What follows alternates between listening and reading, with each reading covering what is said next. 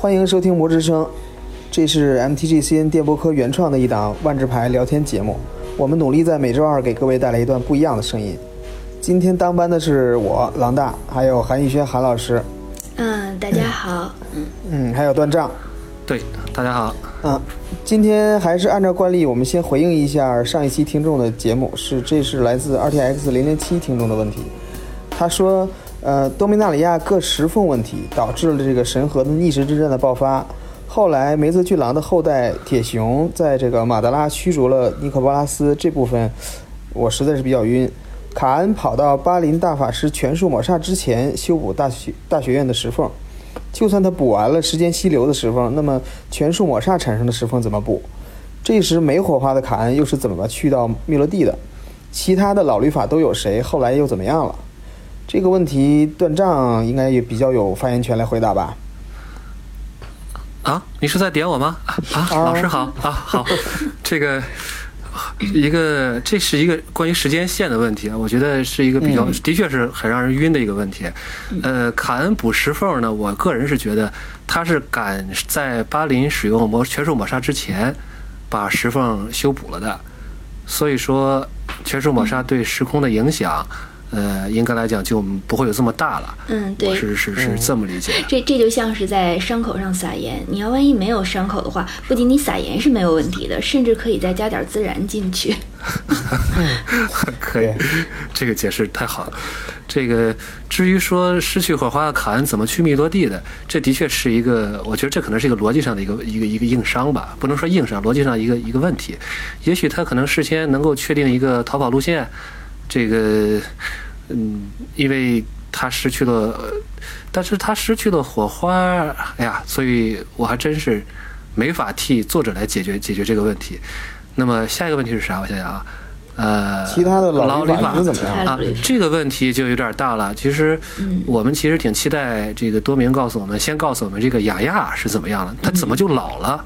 当然，我可能还有另外一个问题，就是说这个泰菲利怎么又恢复火花了？对，嗯，对呀。行，那咱们有机会再回顾一下其他的老律法吧。对，然后对，然后这位听众提到的比较晕的问题，实际上是因为神和甚至是老拉尼卡还有多明的时间线不兼容的问题。嗯，对我对我看到的其中一个说法就是把神和拉尼卡和家乡三个时空的问题。归咎于在这个家乡时空里，就是这个辛格氏祖母启动了另一件灭世神器，就是咱们上一期节目说过这个末日之鸣钟，对，导致了这个神和的这个呃现实和隐世的这个界限减弱了，然后导致也导致了拉尼卡出现了毁灭城区，但是这个说法其实是没有得到验证的，所以说大家就这么一听就行了。对我也没看到特别准确的考证，我也是记着有这么一个事儿。呃，我们看到准确的考证在证实吧，就是这才回答两次问题就已经成惯例了。老大，你说的真好。那咱咱咱得把它当成惯例嘛，对吧？好。对，那我们把话题拉回来，就是上个星期五那个多明纳里亚的预览啊，就是让大家直接从伊夏兰的这种蛮荒的恐龙时代，就进入了一个信息爆棚一样的考古时代。完全是 对，完全让大家都措手不及。这个就是所谓这个新系列的预览，就是我们姑且称它为预览吧。它是一个特别爆炸性的消息，对于它这个新牌的信息量，包括新机制的信息量，都给人一个非常强大的冲击。所以咱们事先准备好的题目，是不是就没有办法讲了呀？咱事先有准备题目吗？对，我们我们是没有稿子的，我们是没有稿子的。对，我们就对着口型。其实这个像这种这种创比较创新的预览方式，我觉得有点遗憾啊，真的。叫偷榜就行了，别说创新的预览方式。好，这个。多明是一个特别宏大的一个时空，所以一下子把所有东西都出来了，有点浪费，也有点奢侈。因为我个人的一个感觉就是说，万智牌，呃，有意无意的吧，它营造的乐趣之一就是说，让你去在发掘啊，在搜集啊这种支鳞片爪这些信息中，嗯，找到这种乐趣。就是它可能不是故意的，但是受于语言的限制啊，或者说是媒体的，就是各种这种故事载体的限制。非得是东东找西藏，就是说东找点西找点拼凑起来，像找线索那样自己去发掘。对，对，这下子这全都爆出来了，就是我觉得还是有不光是爆炸，信息爆炸也是有点遗憾。对，这这个需要特别提醒一下段章，就是你千万不要再犯这种错误了。咱们以后不要把所有的知识一股脑的都堆出来。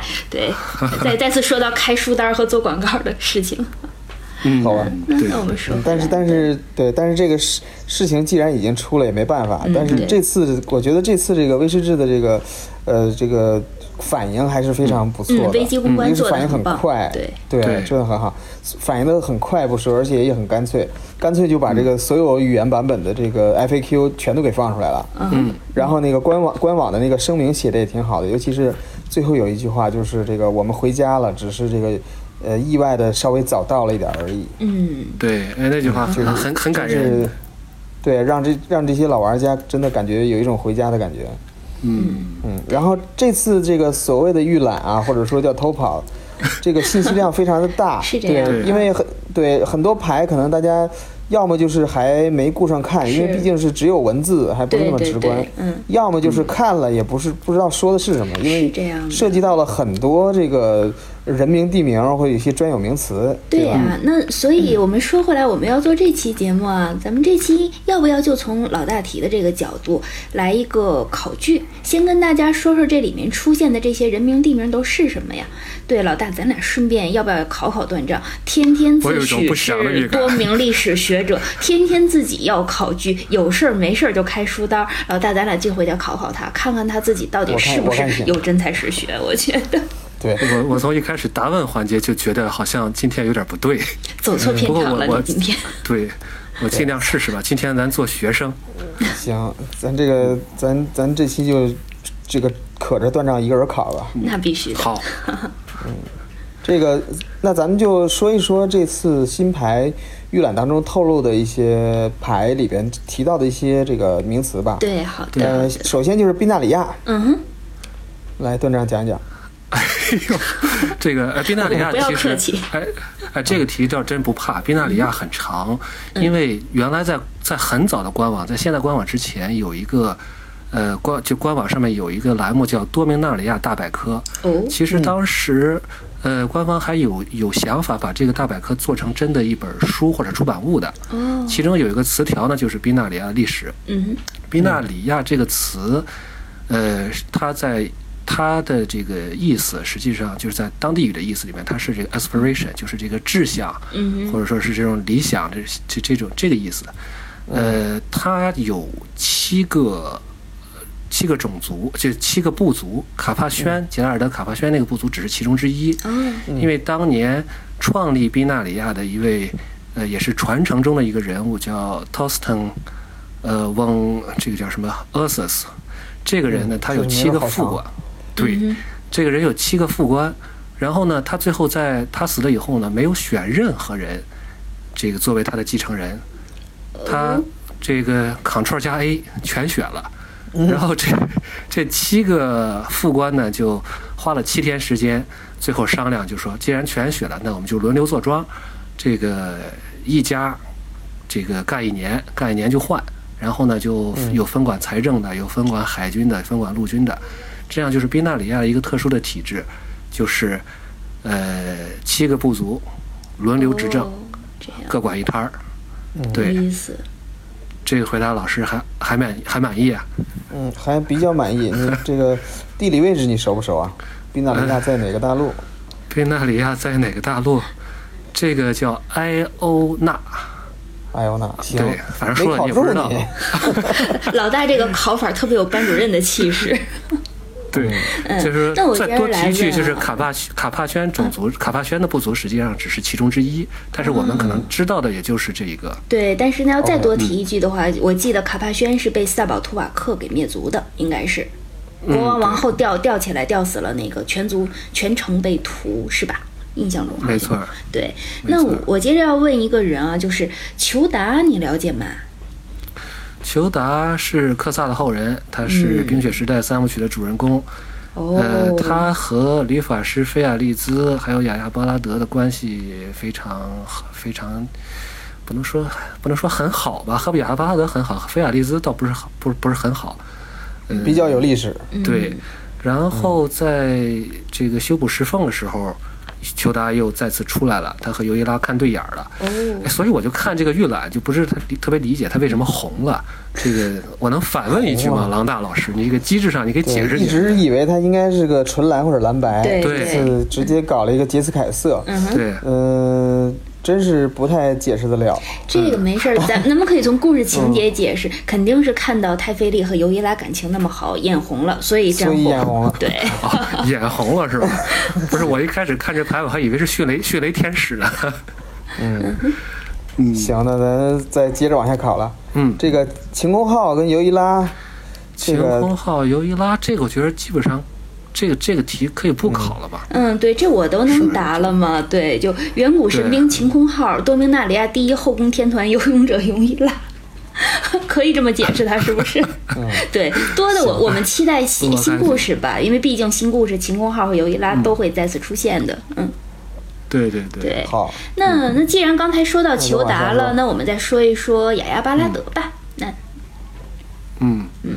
雅亚巴拉德，他是刚才其实也说了，他是冰雪时代的一个特务法术师，他是裘达的爱人之一，之一啊，之一之一，嗯，对，因为裘达第一任爱人，爱人叫西玛，是对他有救命之恩，当然雅亚巴拉德也对他有救命之恩啊，这个男人活得好窝囊啊，对，这个所以说叫勇士大法师嘛。啊，这个雅亚巴拉德最早是受雇于人去到裘达的学院里面去偷东西，哦，结果被发现了以后呢，裘达觉得他挺有天赋的，然后就反而在让他接受了魔法训练。但是两个人呢，在很多观点上，比如就像这个蓝色红色，这个就有点水火不容的意思吧，就是观点上不大一样。所以最后虽然两个人都有这个。倾慕之情，但是最后没成。特别是雅亚巴拉德到后来成为了律法师，嗯基本上这两个人，这个相当于就不在一个档次上了。这个，嗯这个相当于人神之恋，肯定就就就成不了嘛。后来雅亚不还对雅亚不还这个这个瑞瑞格莎的那个火焰修道院，还是把雅亚当做他们的始祖来对对来崇拜的嘛？创立者始祖可还行？对，祖师爷，祖师爷，这这个说法对。但是还对咱们这个预览有一个叫雅雅的这个燃焰炼狱，这是怎么回事？段长知不知道？这个不知道，老师，这个我不知道。但是，呃，我猜可能就是裘达在在时间漩时间漩涡里边提过一句话，就说是他他认为雅雅已经死了，实际上雅雅又没有。但裘达认为他是由于过非常裘达是说是雅雅由于呃过于鲁莽。然后导致了自己的这个死亡，我觉得会不会和这个有什么关系？比如哪天，嗯，这个生气了，这个火搞大了，这个，但是都是自己对悲剧了，可能是这样吧。哦，那接下来有一张牌，我看叫“永火于宋日”，这是什么？看起来是牛头人，是对，是牛头人。嗯哼，不知道它是什么东西。这这这个断账知道吗？这我这我回答不了啊，这个新人物我觉得咱们就咱们就估计只能靠猜了。但我估计会不会是牛头人？对，有我猜是我感觉应该是那个晴空号的原来那个晴空号大副坦格尔斯，是不是他的这个双胞胎孩子啊？呃，所以牛头人都流行生双胞胎吗？那个伊夏兰的安格斯是不是也是？嗯，这个这个有待这个官网去对揭示一下。一窝两崽儿。是吧？哎，但是阿芒凯的那个豺狼人好像是经常会会会这个孪生子，会有孪生子。我看我从设定集里好像看到一点，好像是这样。行，那咱接着往下问。好，好。呃，罗燕，哎，我看你们好像罗燕，我看你们好像就是按照这个什么来来来来问啊？就是按照这个这样子给大家一个一个索引嘛，就是大家听起来也很方便，还有文本可以对照，我们多替你考虑，你看。哎呀，太好了！我可以提前看看题哈。这个来来来来来，罗燕是个妖精的国度，它在宾纳里亚东南部，是一个是片森林，里边有七个妖精乡，或者是妖精国。呃，有一张牌好像记着叫叫，当时叫地精吧，翻译叫地精，叫地精乡宫殿。嗯，对。这片森林实际上可以看作是这个，就是半妖精女法师菲亚利兹的这个。在他的保护之下，所以说呢，性格上也就特别排外。嗯，呃，尊崇自然，反正妖精都是这样嘛。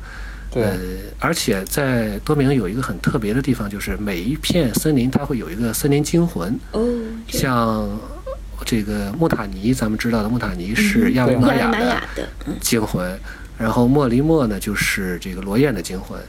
呃，我记得有一张老牌叫《泰坦尼亚之歌》，那是那张牌，实际上泰坦尼亚是就是被科萨摧毁的那个亚格斯森亚格林的惊魂。斯的，对，对对，啊，嗯，但是有一点儿很有意思，就是罗燕虽然说是一个挺有名的七个七个妖精国，但是没有一个特别有名的英雄，可能最有名的是罗燕地精和罗燕妖精，所以当时甚至在大战役的时候。把这些妖精，把罗燕妖精团结起来的英雄，确实来自瑞斯的埃拉达利，所以也是个挺讽刺的事儿。可能这个菲亚利兹，这个作为一个母亲，可能太太过于关爱，所以、对，母亲都愿意倾尽自己的全力，而不是依仗别人去保护自己的孩子们，嗯对对吧？对接接着我要问一个很奇怪的东西，这个河马力是什么？跟河马有关系吗？就和跟跟游历的紫河马没有什么关系跟，写诗的河马也没有关系，是吗？也没啥关系河。马史诗，好遗憾啊！对，这个东西它是在堕落帝国、堕落王朝的时候出现的。因为堕落王朝它有一个很很特别的地方，就是每个颜色分成两个种族，然后互相打。哦，其中蓝色就是人鱼和河马力互相打。它这个设定也很有意思，是说在冰雪时代开始之后呢，这个呃世界进入了冰期，嗯那么呃河马利本来是生活在深水区，呃冷水区，然后他们就这个迁移，嗯随着冷水迁移进入了人鱼的地盘，然后两边就打起来。呃，我知道的大约就是这么多，嗯，不知道这是好不好吃我不知道样的东西？哎呦，小龙虾吗？像龙虾，像大龙虾，有点，我感觉就像龙虾似的。天哪！对，所以大家我特别期待这张牌。对呃，这次这次预览没有牌，就是一个龙是虾来了，没有图。对我们只能靠想象，大家想象一下龙虾啊、这就这是河马力。嗯，我看我能抢答了，下一张是不是科萨后人卡恩是吧？这我不说了，可以吧？可以，行吧，这个卡恩，嗯，卡恩因为科最近萨也不用回来过，说了，对对对对。那接下来呢？嗯嗯，阿基夫监管人贝尔德，阿基夫这还是值得一讲的吧？就毕竟宇宙立法也是，就多重宇宙立法不也称为阿基夫历嘛？嗯哼。阿基夫实际上他是就是科萨和米斯拉时代的一个国家吧，嗯哼，呃，所以说阿基夫利就是科萨出生的那一年，哦，呃，作为作为作为元年，这样开始排，算到现在是四千多年。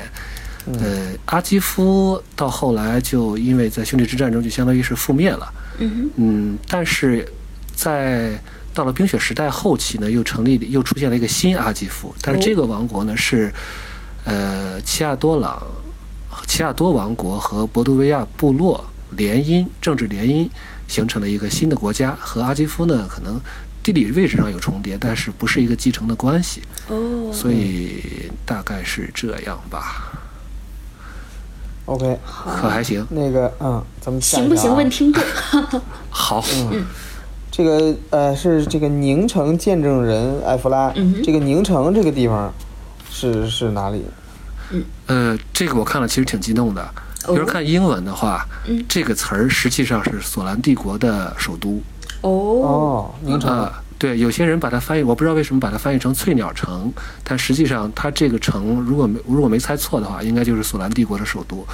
索兰帝国呢，当时是有八个城邦，基本上这个拼写可能是都差不多。嗯，如果这是官方把这个定义了，那就是宁城或者宁宁城也好，宁城也好，这个我觉得看着就还是挺激动的。包括这个呃克洛斯洞窟啊，嗯哼，呃，其实就是在这个城的下面，嗯，是在这个城的地下，当时是流放就是生就是有病的人，啊，黑白痛地啊是吧？嗯，不重音，好讨厌。我看看下一下一个下一个是不你们会是说索索兰是吧必须要讲的呀。索兰父王录。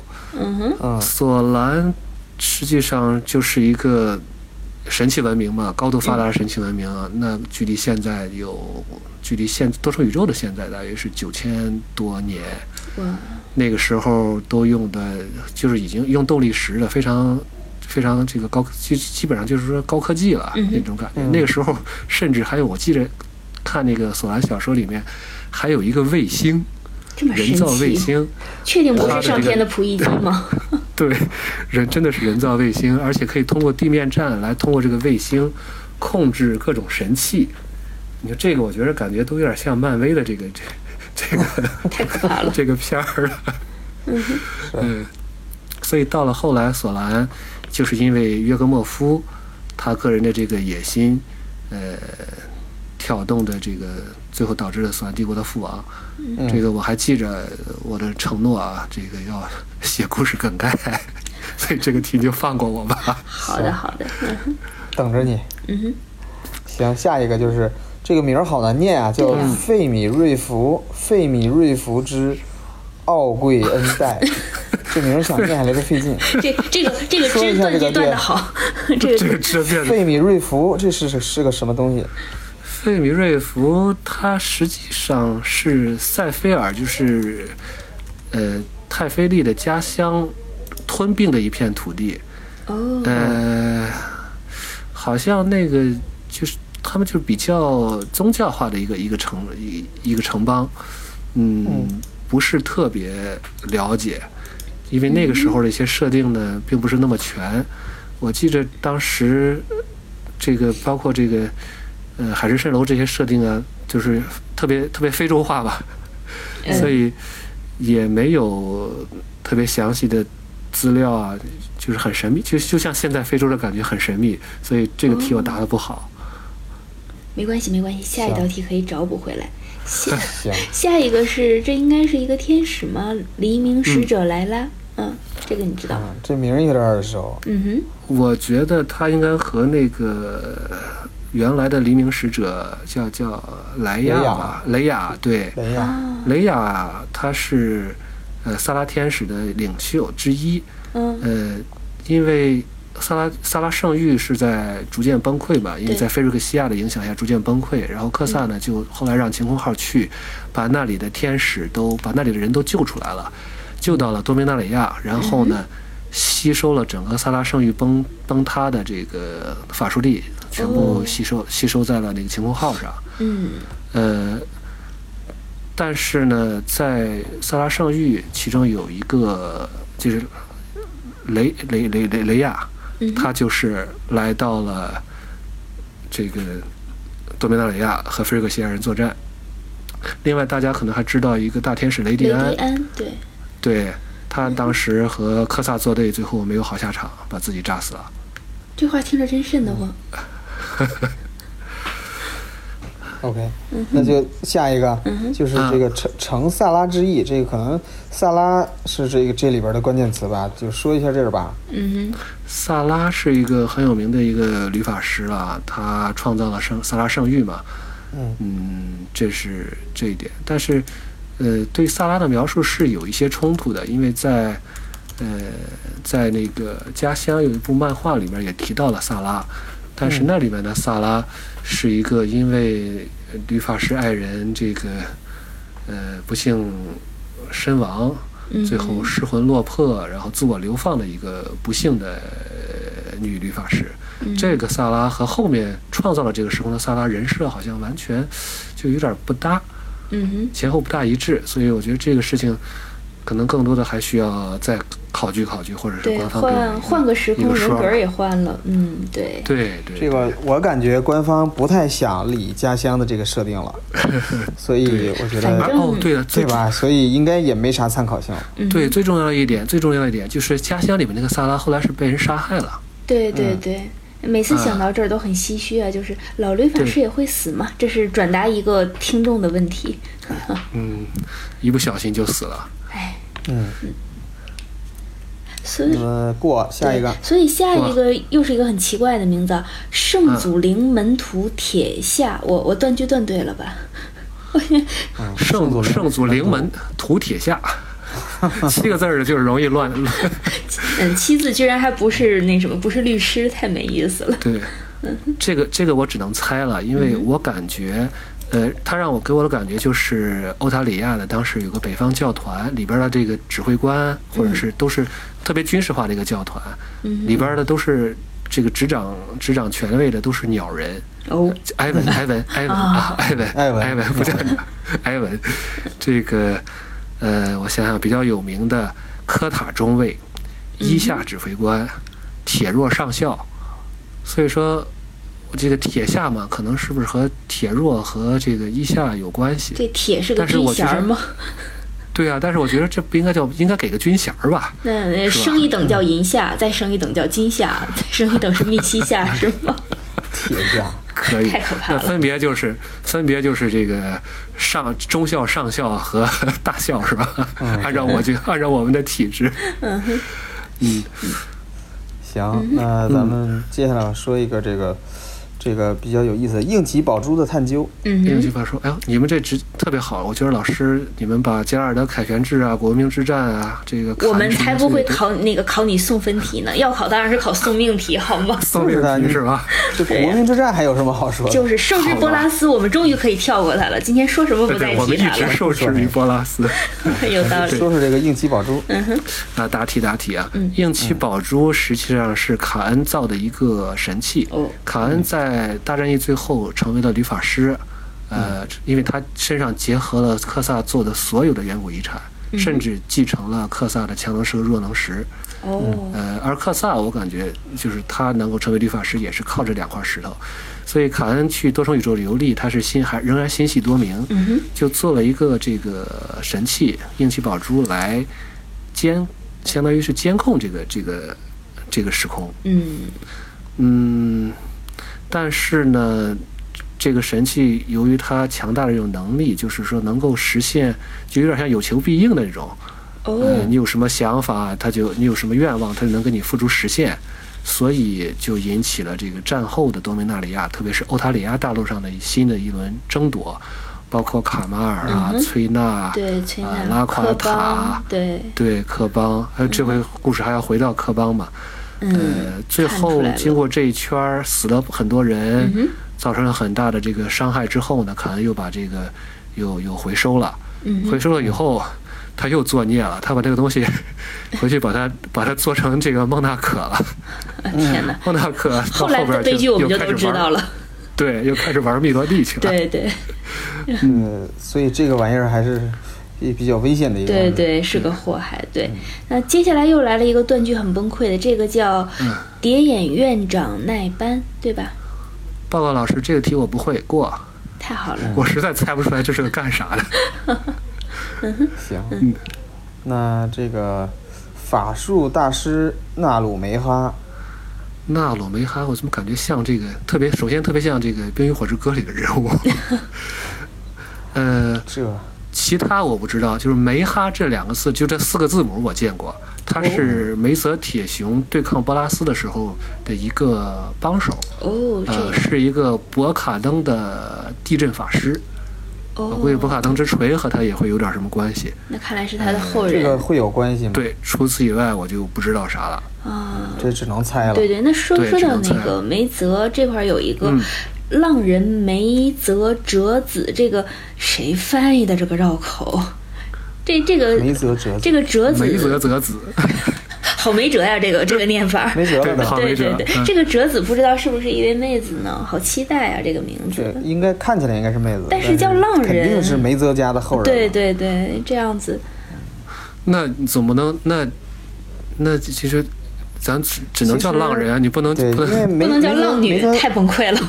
对，好像是说的对，因为这个梅泽俊郎本身也是一个浪客，对对对，对浪客也行吧，浪人。嗯是浪人。对，哦，我知道了，那个神河的那个浪人啊，那个 Ronin 啊，嗯哼，他是就是指就神河特有的这这这个，相当于是一个无主的武士，对就叫浪人。哦对我见过一个翻译法叫落伍者，对落落草为寇的武士，对或者就是没有主子的实际上就是他武士。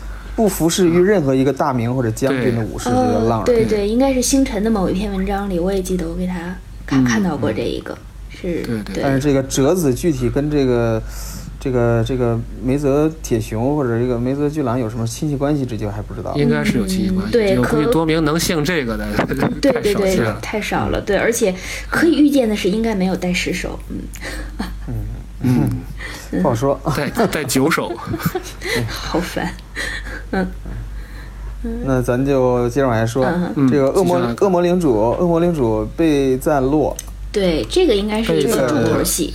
嗯，是这个谁知道呢？这个新人物，他包括他出现都是在，呃，好像这个名字出现都是在《万智对决》里面出现的，我都我都没有记得在娜娜的那篇这个起源故事里边提到这四个恶魔的名字。对，早期的时候没有提到。对呗嗯，是的。所以，但是我就这他应该是那个娜的跟娜的签约的那四个恶魔之一吧？最后一个对，最后，最后一个应该就是剩这个最后，一个了，对。嗯，这个娜娜，而且娜娜的家乡是多明，对这个不知道会有什么后续的故事。对，嗯，吃的吧，烤烤吃了，再吃。别生吃了。考虑一下杰斯的感受是吗？对对，对，往下我们又看到了一个比较熟悉的名字，啊，就是辛格氏血脉，这是卡扎罗夫，俄罗斯人，好这听起来战斗民族这个卡扎的，菲的感觉呢。我我就呀 这个我说辛格是吸血鬼啊，我跟你说，他这这这大家子可热闹了。嗯哼，这个咱们知道，辛格是男爵，他是在家乡一个家乡时空里边，他当时能去这个时空是被一个理发师对决的时候给招过去的，召唤过去以后，那理发师死。对，理发师对决，然后然后招过去以后，这理发师可能就死了还是跑了，然后他就困那儿了，困那儿以后就很孤独，然后认了个祖母，就是辛格是祖母，然后从这个矮人国那儿绑架了一个妹子，呃，当他的女儿还是还是妹妹呢？当他的女儿，啊，然后还有一个，反正转化了一些一个人，反正就是说这家这家子全是凑的，所以说这个辛格是血脉到底革纯不命家纯？是吗？对，到底纯不纯，咱都还真不知道。就是说。重组家庭。那个，对你奶奶不是你的亲奶奶，你爹也不是你的亲爹，是那个台词吗？对，哎好吧，别说万智万智牌还没做过俄罗斯风格的这个这个这个时空啊好。像还可能是不太敢惹吧。对对，真的，对对，你 你说到时候那个人类设计的是比熊大好还是比熊小好？你就这种那种战斗民族能徒手灭熊的，对，要嫁就嫁普京这样的人，嗯，所以这个这个人物我们记住了，我觉得这可能是一个非常重要的人物。嗯哼，好，行，嗯然后这个好多这个这个一看就是新人的，咱就咱就跳过，咱就不聊了。嗯对对对对啊跳过不，聊了。机警化身这个托加尔，对啊这虚无幽灵乌格洛，这个还有一个姓魏的，鲜嘛血伊里什魏萨普，对，这这这我都不会，对，这都这都这都可以猜不出来跳过了，。对嗯，说着说着下一个凯尔顿吧。，对对凯，尔顿，嗯哼，凯尔顿是这个埃欧纳大陆西部和北部的一片土地。嗯哼，呃，反正那边的人呢，就特别的、特别的英勇善战，而且都是嗯这个组成的部落嘛，部落有有有这种军阀来统领。嗯哼，呃，，这些人就是特别好战。呃，曾经在科萨的血脉计划里边有一个叛逃的一个叫加沙的法师，就拿这些人做实验，哦，呃，效果非常的好，就是敌我不分。嗯。这这个血这个气儿上来了，谁都打，所以在马上呃多明都要入侵了，呃，多明都要被菲利克西亚入侵了。这个嗯。凯尔顿还和这个呃塞菲尔这些国家干了一架，嗯，呃，这这就是好战呗，也不是敌我不对分，反正就是对对。爱打。对，嗯。大家可以看看那个传那个那个漫画，就预言的漫画，对。里边有一个凯尔顿战士，嗯，挺厉害的。对，嗯，那这个差不多的还有一个叫基图的一个地儿，对对，基图图基图就好一些？家乡对。对，基图的它这个它这红色呢，可能就代表的更多的是这种火焰魔法，嗯甚至还有这种就是冶炼的这种这种能力。对，因为西瓦是原来索兰帝国的这个法术力钻探机的所在地，嗯就是当时法术力钻探机动力石是无色的嘛，提供的是咱们到包包括到现在提供的也都是无色法术力嘛，嗯对。但是它提取的时候提取的是这个红色的法术力，把它转换成无色的法术力，这个工作就是在西瓦的法术力钻探机做的，哦，所以那里的人呢就高科技啊，对，所以那就是相对来讲，可能就是这种演练技术就会让这个这个比凯尔顿更文明一点，我是这么理解的。嗯哼，是对。接下来的话，我们应该会看到一个很熟悉的面孔，就是斯奎。嗯，呃，没想到这么直白的告诉我们他是不死的斯奎，不死斯奎，太崩溃了，为什么？这个斯奎不死，实际上就是斯奎，他是晴空号上的一个鬼怪，对，实际上就是个跟班儿，呃，一直就是相当于相当于是西塞的小跟班，传传个令啊，说是这个捣个怪啊什么之类的，呃，但他也在有些场合也发挥了很大的作用，嗯，这就不说了，就是说他为什么不死，这是因为他被 菲瑞克西亚改造了，因为咱们记着。这个尔泰在晴空号离开瑞斯的时候被落下了，落下了以后呢，科维克斯变成了瑞斯的大魔将，呃，然后尔泰呢也被这个瓦拉斯改造了。改造以后呢，这个尔泰就拿斯奎出气，但是想出气呢，就是说杀一次不够，觉得不过瘾，就是说我让你永远活着，然后一遍一遍的杀。太狠了。呃，当然最后尔泰也是被斯奎。给一不小心意外的打杀死了，所以也算是报应轮回吧。嗯嗯，可怜的小鬼怪是这样的。对于哥布林来说，我觉得死不了简直是太痛苦的事情了。嗯，就叫万智的设定来说，其实也挺好的。这个工程指挥官啊，伊布哈夫哈特，这都是好伙伴啊。原来那个斯奎就是死不了了。嗯哼，对，对，这个让他冲锋。嗯哼，对，冲锋，除我以外。对。OK，下一个就是这个说这个卡马尔的德鲁伊誓德鲁伊誓约，对，这好神奇。这卡马尔，对他跟德鲁伊有什么关系？嗯，卡马尔最后成为德鲁伊了呀，因为他皈依了呀。呃，对啊，他原来是死斗死斗战士卡马尔，对这个很有有句名言嘛，我不是来打的，我是来赢的。对对，这个当时科邦搞这个竞技场，对竞技场，死斗坑，呃，死斗坑，然后。呃，卡马尔就相当于是来挑战，那么他和梦魇师崔娜、崔娜、崔娜两个人就相当于是惺惺相惜，好基友。但对，到后来崔娜因为就是不幸，就是也算争夺，因因为也有运气保住的原因吧，就就越陷越深，在这个梦魇的制造道路上。没错，嗯，最后死了以后呢，卡马尔就相当于从德鲁伊的这个应该是西藤。可能从这从这个从从这个从这个信仰里面找到了安慰，其实是去超度崔娜了，对吧？呃，也算是把硬气宝珠藏在了克洛萨，就是西藤那个克洛所在的克洛萨森林里面，嗯，然后立下了誓约来保护这个呃硬气宝珠。放在现在也是分分钟进守护者了。对，所以但是后来也。不随他的愿，这个一家搞得也挺惨的。他的师傅也被杀了，巴夺，呃，他的妹妹杰斯卡，这个被科邦折腾成这个飞机啊，后来变成卡若玛，卡若娜，嗯，反正比较不幸。嗯哼，嗯嗯。OK，那下一个就是亚维玛雅的化身穆塔尼。对，这是个很重要的角色。这这一一个词儿里边包含了两个，一个地名，一个人名。对呀。嗯，亚维玛雅实际上就是说，咱们说的这个森林惊魂，通称都叫马洛术士。我觉得这个 Maro 还是挺能搞的，自己 给自己搞了一个这个，呃。无处不在的一个这么一个形象，呃，穆塔尼其实最早和克萨还是有仇的，因为呃，克萨的他亚格斯的惊魂泰坦尼亚相当于是死在间接的死在克萨之手，然后克萨去亚维玛雅去寻找能做晴空号的这个晴苗的时候，被穆塔尼发现了，说这是这就是克萨，然后就把他用用用这种幻梦用幻觉把他困在里面了。觉得克萨是个人人喊打的角色吗？对，后来，但是穆塔尼逐渐接触到，就是相当于读心嘛，发现克萨实际上也理解克萨实际上是在为了抵御这个入侵的菲瑞克西亚，所以后来还算是帮了他，然后呢，就给他这个青苗，最后用青苗的这个木材做成了这种，呃，相当于是活生生的一个，呃，就相当于就拥有生命的。对，拥有生命的船体晴空号，而且后来莫塔尼自己也亲自上船，这个毕竟森林惊魂嘛，这个修修补补这活儿干得特别在行，在船里边、木材里边能够到处移动。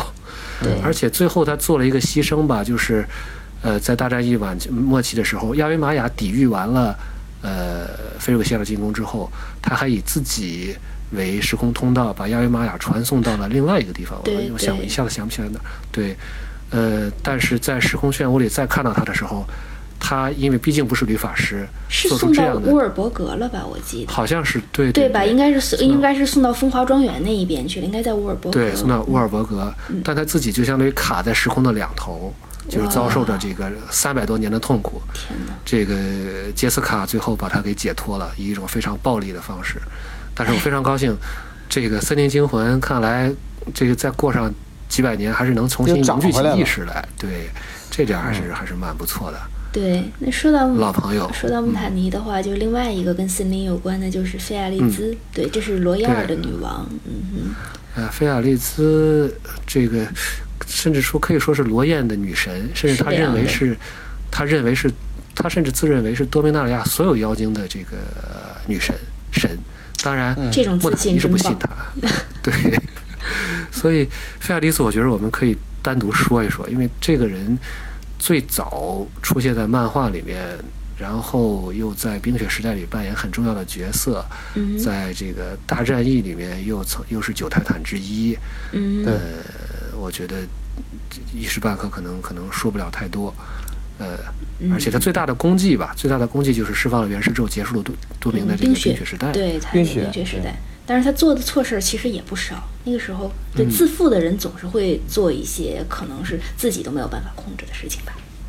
嗯但是后来这个天维的石缝是他修的，对，对自我他献身。自我牺牲。对自我牺牲了，是，嗯，对，也算 OK，是。那那咱们下一个就是这个风华骑士，风华骑士雅耶尔，在老大今天这个考验发音了，对这太难念了。这个风华这个名字应该是之前出现过很多次。风华对风华领主，而且我要告诉大家的是，这个有一个人叫做寇维克斯风华，太哎呦，太整个画面反差太大了。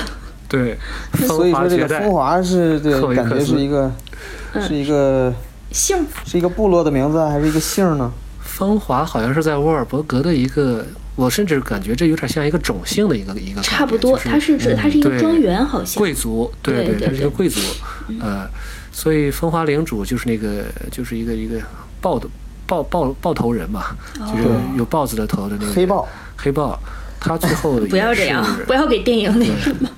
黑豹，嗯，他最后也是牺牲了自己，填了这个沃尔伯格沃尔伯格的的石石缝啊，，他，是风华骑士，嗯哼。对，所以风华骑士和他可能本人没有什么太大的关系吧，我怀疑这个风华是形容词。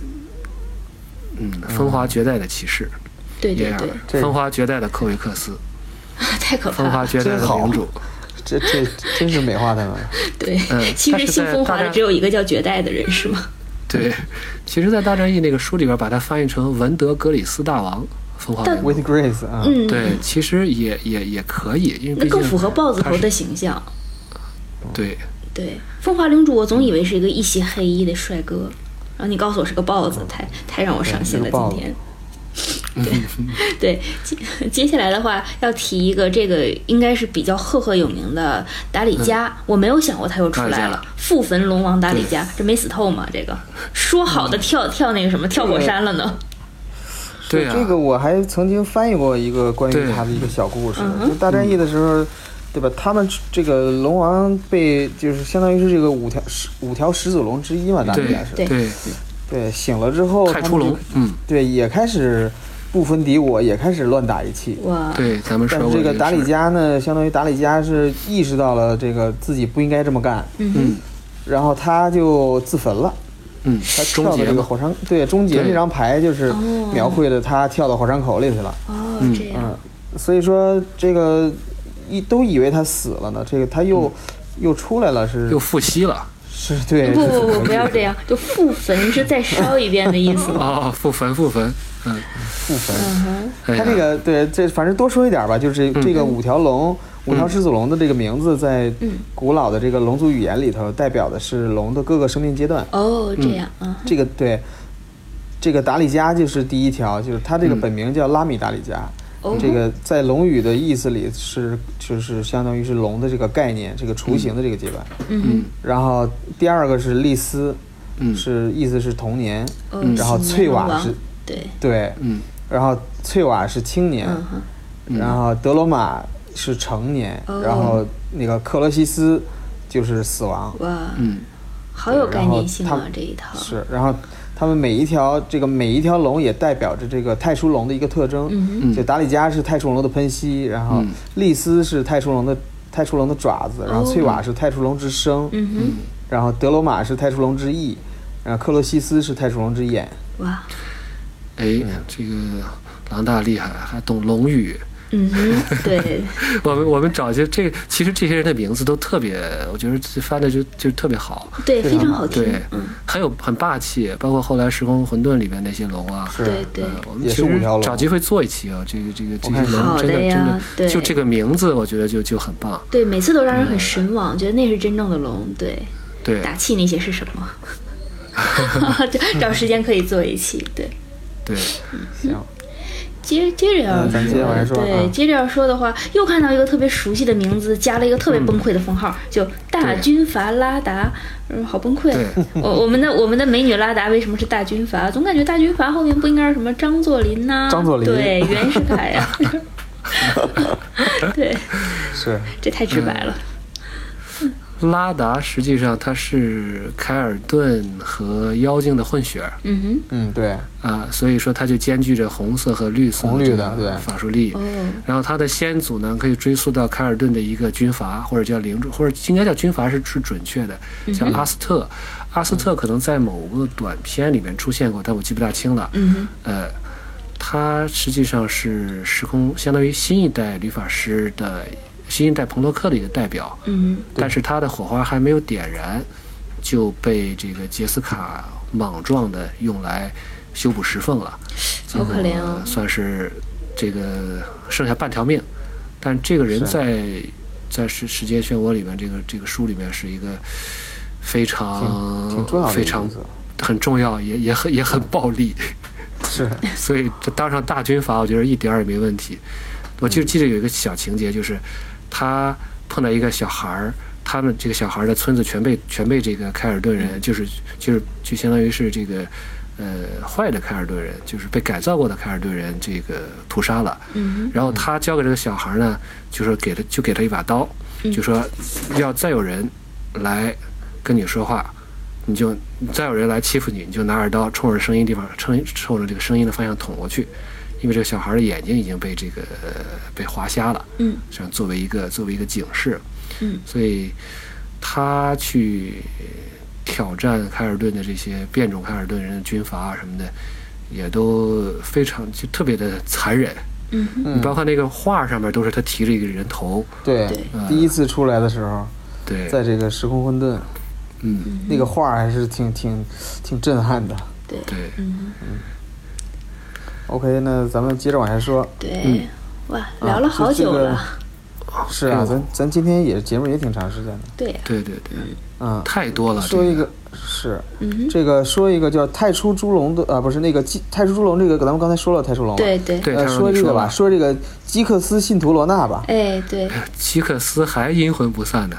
基克斯当年是索兰帝国里面的一个贱民，哦，然后呢，跟着这个约格莫夫混。嗯哼，当年跟着约格莫夫混呢，一直混混混就混到菲尔克西亚去了。就是说，做还是人的时候就跟约格莫夫混，嗯哼，约格莫夫呢？也没混成模范官了。对，然后后来他不是在律法师里面和科萨在在那个什么，在科萨在在呃在在争斗嘛。嗯哼，是对，基克斯，而这还得且基克算咱们的祖师爷吧？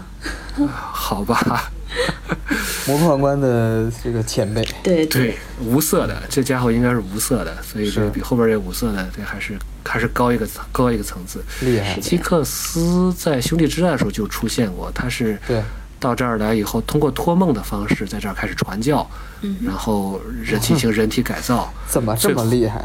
对，那个时候，嗯，反正挺悬的那个时候。嗯而且那个时候的菲瑞克西亚其实是掌握了时空传送的技术的，比现在的这个新飞瑞、新飞要要强。嗯，嗯嗯，基克斯后来就远程操纵了这些信徒，最后给他打开了传送门，像神一样。嗯这个过了一把神瘾在菲瑞克西亚这个是是是是是模判官，是吧？嗯到了到了这个多明，就成了神一样，所以可能也比较喜欢这种感觉吧。所以到现在，这个基克斯的信仰可能一直流传下来有众多。信徒啊。我我仿佛知道了波拉斯要干什么。嗯，希望这个人能有所在故事里边有有有有一定的地位吧。嗯嗯，好，我们还有什么要讲的吗？有有有没有就这么放过段长，还是再考他点什么？哎呀，我要喝口水。嗯，咱们这么着，咱们再来一个吧，好的好的，好再来一个吧老老大来问，再来一个就是这个，对这个重铸乌风，这是个神器这个乌吗？风，乌风，对呀、咱们应该见过很多次。嗯嗯，乌传风这承有一张牌是吧？对，就是乌风达贡嘛，乌风达贡。嗯但是，呃，其实你这个问题真问到点儿上了。我刚买的这，就是我就差这本漫画是前两天刚从海淘到的。嗯哼，嗯然后这个故事实际上和正统的，就是万智牌故事关系并不是特别大。嗯嗯呃，简单来讲就是说，一个理发师让达贡是一个非常，呃，非常就是能工巧匠吧，打造了这个无风。但是呢，又又把他的这个又在给他打造了这个这把剑以后呢，又把他的这个达贡的影子给吸收到了这把剑里边，让他成了一个没有灵魂的一个受诅咒的一个生物。后来呢，又利用达贡去杀死了一只这个龙长老，按照现在的翻译应该是龙长老，就和波拉斯一个辈儿的。嗯，这都能杀？杀死一只龙长，对，然后呢，让这个律法师呢，这个邪恶的律法师吸收了这个太初龙的力量，嗯，嗯。所以早期的一些故事呢，可能就还是比较自成体系吧，嗯，嗯。但这个人物我觉得一直能够留到现在，嗯，最好还是呃不要再 不要再再新这新弄出些什么故事线来了，这个我觉得不是特别主我线的一个嗯，故事，这个我我猜测应该只是刀留下来了，应该没有，对，应该没有这个角色或者故事留下来。对对，应该只是个对背景。预知。将来的时候，不是这个预知将来的时候，这个乌风不是还雾峰出来传人，嗯哼，对。也，寇烈许，嗯，对，我觉得可能设计团队里边有人对他有偏好吧。应该是什么点都想点一下吧，我倒觉得。嗯对，把这个基本上咱们看说到这儿，这个呃，这次就是现在目前公布的这些牌表，关键词基本上把对都都对把把。跟多明相关的，几乎是把跟多明相关的所有的大陆这个历史时间段都都给是都给说的都说了也也看得出来，这一次官方的手笔很大呀。从最早的古文明之战一路到包括万马千军时期，就科邦时期的东西都涉及到了。嗯，是不知道其中的伏笔是不是有很多？忽然之间也很期待，谁说一次冒出来了就没有期待了呀？我觉得就是这个才是半隐半露，让你猜它可能背后有什么。呃反而对我来说，对对我我是更愿意多去想一想了。嗯哼，就是官方的这个是呃，就是回应啊，关于泄露这个回应里也说到嘛，既然呃牌可能是提前给大家失去了一种惊喜的感惊喜的感觉，但是在故事方面，他是他们还是有着很多精心的准备的，这个我们还是期待一下吧。对对，咱们上一期也说了，故事这一次是专门请了大作家来，非常拭目以待的。对，很期待。我想就当这个时断账他们嗯这个，我想他们当时这个应急的时候，这个方案就是说公布的这个方案放到老大的桌上的时候，老大可能是非常霸气的大手一挥说：“都放出去，让他们看，嗯，让他们看晕为止。”对。哎呀，我反正真的是看的是有点有点晕了，好多其实咱们好多还还答不出来，而且好多新人物啊，这个飞船护持师提亚娜，这都是新情况，还有西塞后人莎娜，对，对这些，我们都非常期待他们在晴空号上新的晴空号上，晴空号可能都是新，都都是呃呃应该是修好了的，嗯，应该是修好嗯的，对。期待他们的表现吧。嗯这个嗯多明纳里亚应该说是，他应该是他们提前，这个已经是提前规划好的了，特意在这个嗯万智牌的二十五周年这一年，来来来发售，我觉得呃还是意义重大的。这个真是把这个万智牌的这个二十五年的，因为基本基本上前十几年都都在这转悠时空，对，一直在这个时空转悠，真的是很很有一个纪念意义的。